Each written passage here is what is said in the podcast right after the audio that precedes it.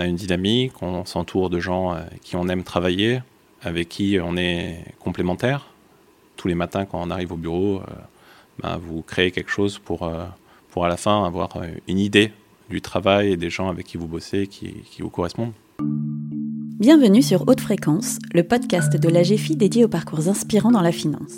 Dans ce nouvel épisode, je reçois Sidney Houry, le cofondateur et directeur général de la société de gestion IVO Capital Partners. Sidney Houry revient sur ses débuts dans la finance et son expérience fondatrice chez Merrill Lynch. Il me parle aussi de sa rencontre déterminante avec Michael Israël, avec lequel il va réaliser son rêve, celui d'être entrepreneur. Euh, bonjour Sidney Bonjour Laurence Marshall.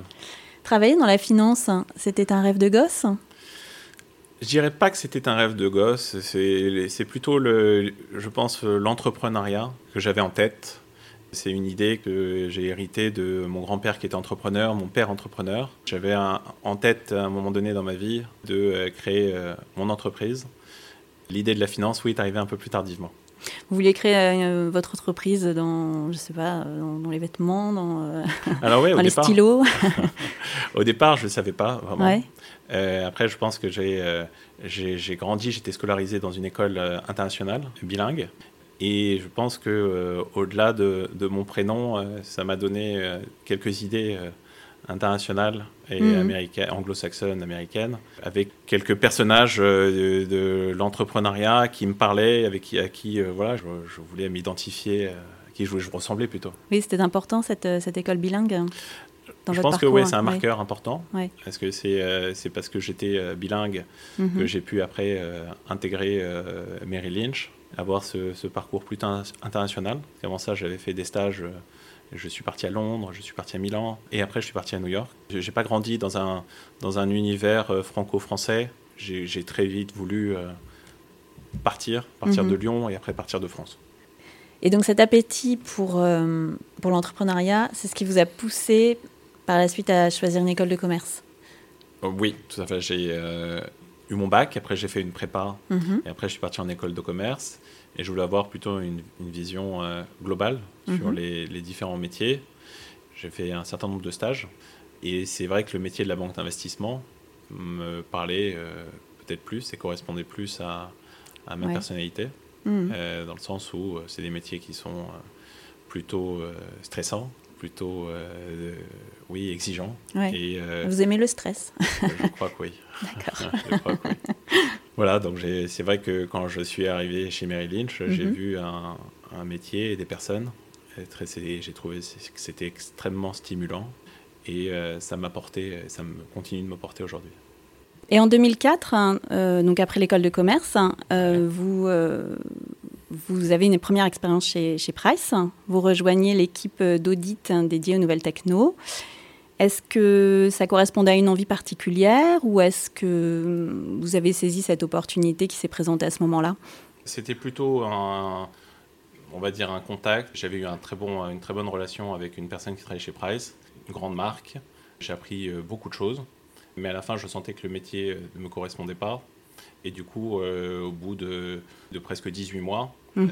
je suis parti de chez Price, alors que j'étais embauché, pour repartir en stage euh, chez Mary Lynch à New York. Et pour moi, l'aventure euh, entrepreneuriale, elle commence là. Ouais. Et les États-Unis aussi, alors le, rêve américain. Oui, un petit peu, exactement. J'avais euh, j'avais ça un petit peu en tête. J'ai grandi avec cette idée, peut-être exactement du rêve américain. Et donc, j'ai commencé, alors, tout en bas de l'échelle, chez Mary Lynch, bien entendu, en stage. Puis, je rencontre des personnes géniales.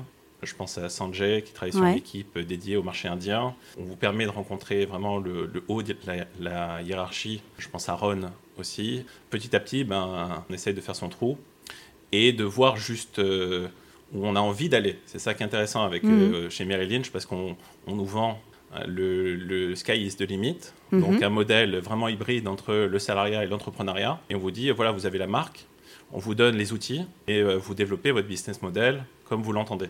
Et mhm. c'est ça qui m'a. Bah, j'ai adhéré à ce modèle-là. Ah c'est là où, euh, c'est là où j'ai senti vraiment que, je me retrouvais. Je retrouvais le système de valeurs dans lequel j'avais grandi. Et, et, là, euh, qu'est-ce que vous faites chez, chez Merrill Lynch euh, précisément? Alors, on commence. Euh, alors, c'est plutôt global. C'est une vision globale au départ, donc euh, très, euh, très généraliste. Modèle hybride entre le wealth management et l'asset management. Et donc, on vous permet de développer une activité d'asset management dans le wealth management avec des mhm. family office et quelques familles aussi qu'on accompagne sur des investissements dans des, sur des différentes thématiques, secteurs et autres. Et après, quand je, alors je développe l'activité, je trouve que ça a du sens de me rapprocher de l'Europe d'un point de vue euh, développement, d'un point de vue mhm. réseau, d'un point de vue business, pour développer euh, ce que je faisais aux États-Unis, euh, plus en Europe. Et donc, je commence à travailler au bureau de Genève. Le bureau de Genève me donne un accès privilégié à d'autres marchés. Je rencontre différents gérants dans plusieurs pays, et dont Paris, bien entendu. Et c'est là que je me rapproche et que je fais, je fais une belle rencontre avec Michael. Michael Israël. Michael Israël, exactement avec qui on a une, euh, un super parcours euh, chez Mary Lynch mhm. et maintenant euh, chez Iveo. Alors on en parlera plus tard, mais alors, donc vous, quand, vous rencontrez Michael Israël, qu'est-ce que, sur quel poste vous êtes et lui, qu'est-ce qu'il fait? Michael, oui, je le, rejoins en 2008. Et Michael a une équipe dédiée et spécialisée sur le, crédit. Et, à Paris? À Paris, oui.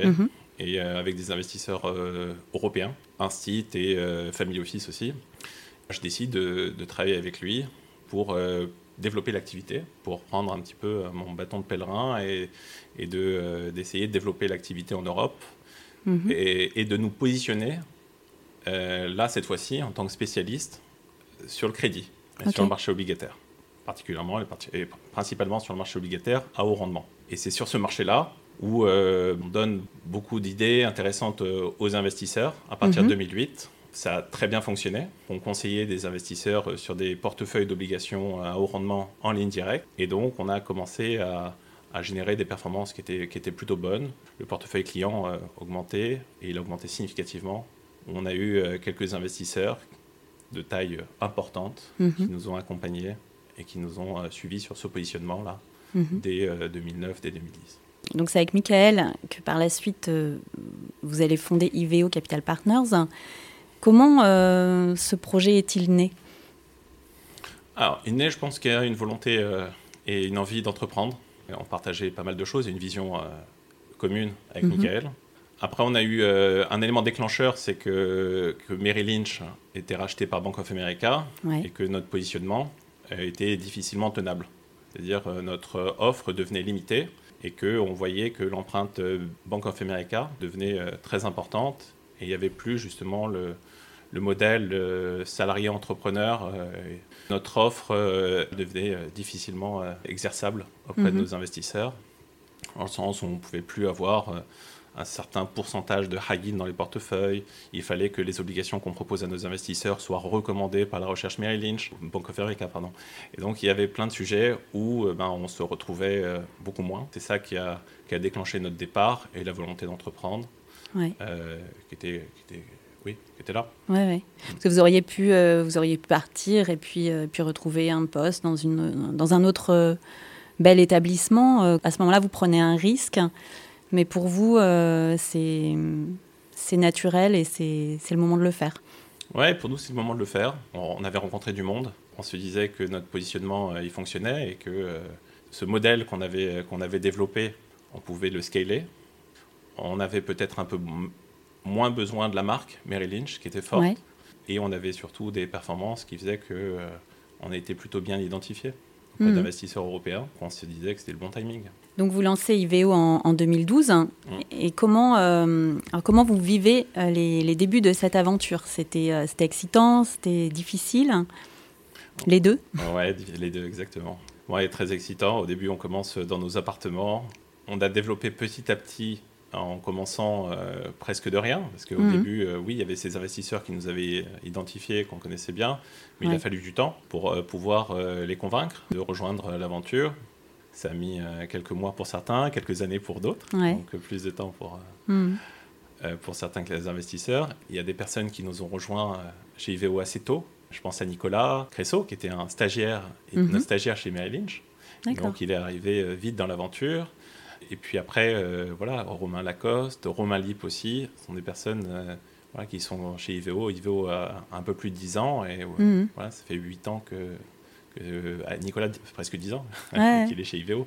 Donc, mhm. des personnes tôt qui nous ont fait confiance, qui nous ont suivis. Et, est-ce que ça, cette expérience a hum, correspondé à, l'idée de l'entrepreneuriat que, que, vous faisiez quand vous étiez plus jeune?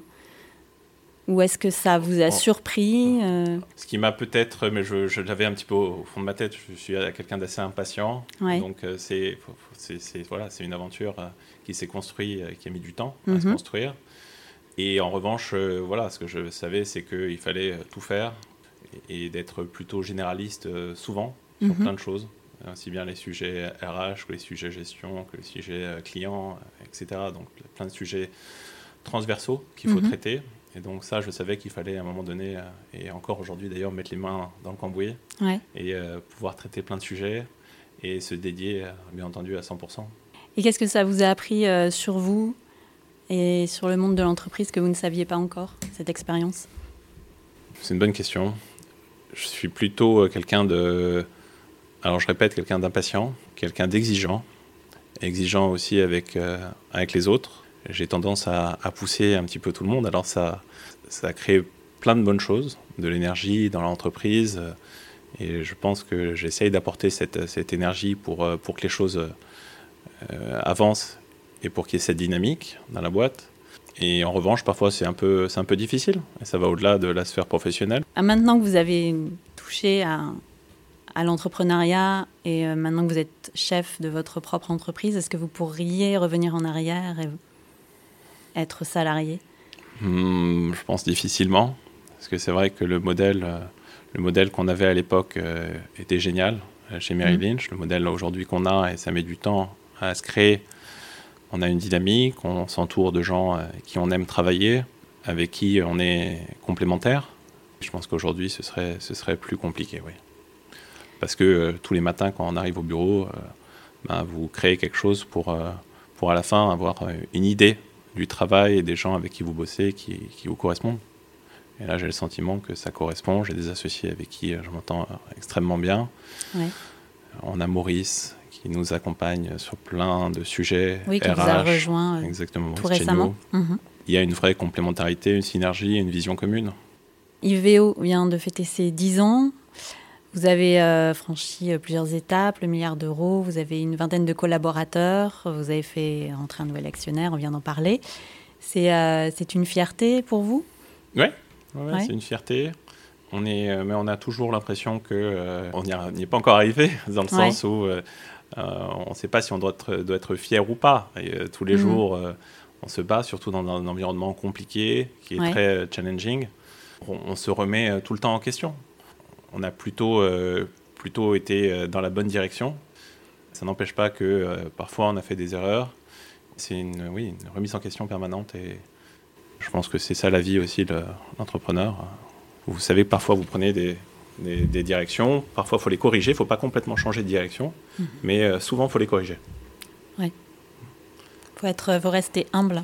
Ouais, il faut rester humble, exactement sans pour autant être freiné non plus. Il faut quand même cette, cette impulsion quand vous êtes entrepreneur, qu'il faut, euh, qu'il faut toujours être dans une dynamique et une dynamique positive aussi. Ça implique s'entourer aussi de gens positifs euh, qui, euh, qui, ont, envie que les choses avancent et, et qui on, se remet tout le temps en question. Et comment, on, quand c'est quand c'est sa propre entreprise, hein, comment on recrute les gens qui vont faire partie de l'équipe?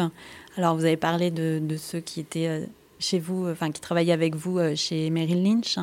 Mais bon, après, l'équipe s'est développée. Donc, comment, euh, comment vous choisissez ces personnes-là? Alors, il y a à la base, une, euh, il faut qu'il y ait une, complémentarité. Et le côté, le côté humain est, je trouve, essentiel. Mhm. Quand on est une société de gestion, on va dire, entrepreneuriale, aujourd'hui, il faut que ça se passe bien au niveau de non seulement de l'ambiance, mais au niveau des, synergies qu'il peut y avoir entre les équipes, et que ce soit plutôt fluide. Donc on essaye de, de garder, de maintenir une certaine harmonie entre les équipes et que tout le monde puisse communiquer, et qu'il y ait cette, cet élan, cette émulation euh, qui fait que, que la boîte, euh, elle avance. Hmm. Il n'y a pas de zone de blocage. Alors aujourd'hui, effectivement, on, l'évoquait, euh, on est dans une période un peu difficile. Comment on, on aborde ce, ce genre de période?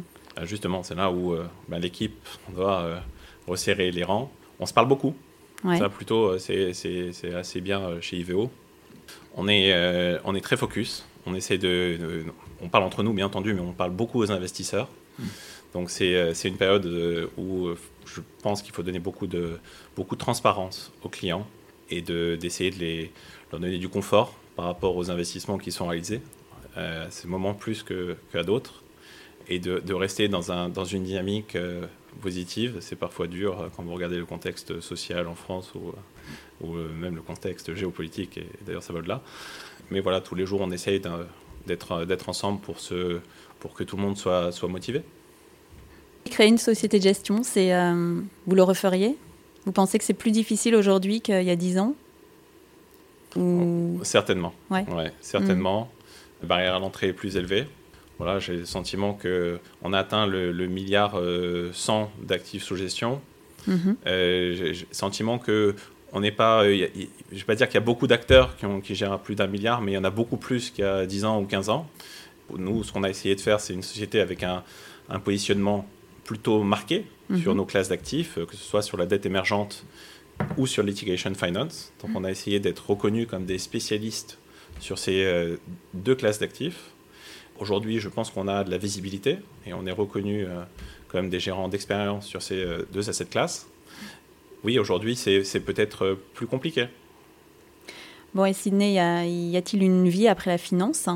Autrement dit, qu'est-ce que, vous faites quand vous ne travaillez pas, si vous avez encore du temps? Je m'occupe de mes enfants. Ouais, ça, prend du temps, c'est vrai. Ça prend du temps. Ouais. Et non, je passe pas mal de temps avec eux, surtout le week-end, et on essaie de partager pas mal de choses. Et, mm. euh, et sinon, euh, j'ai une passion depuis toujours euh, dans l'immobilier. Mm. Et donc, que ce soit personnellement, donc je fais, on fait pas mal de, choses avec mon épouse qui est architecte, mm. que ce soit du ce qu'on appelle value add ou du patrimonial. Et aussi, j'en ai fait un petit peu là avec, avec Michael. Euh, sur euh, de la restructuration d'un immeuble, etc. Mais c'est, là, c'est, plutôt marginal et on est accompagné par des, par des professionnels sur ce secteur. On ne va pas développer demain une activité immobilière, mais c'est vrai que l'immobilier, la pierre me parle. D'accord, ok. Bon, ça reste quand même, euh, ça reste professionnel quand même tout ça. ça reste professionnel, oui. Non, non c'est, beaucoup. Je pense, je pense qu'on voilà, on a, on est quarantenaire. On, passe, on met beaucoup de notre énergie dans notre activité professionnelle avec notre famille mhm. aussi. On a des enfants en bas âge, donc il faut être là. Et, euh, c'est vrai que le reste, euh, malheureusement, euh, mhm. ça, passe un petit peu à côté, peut-être. Plus tard. Plus tard, on verra. Plus tard. merci Sydney. Avec plaisir, merci Laurence.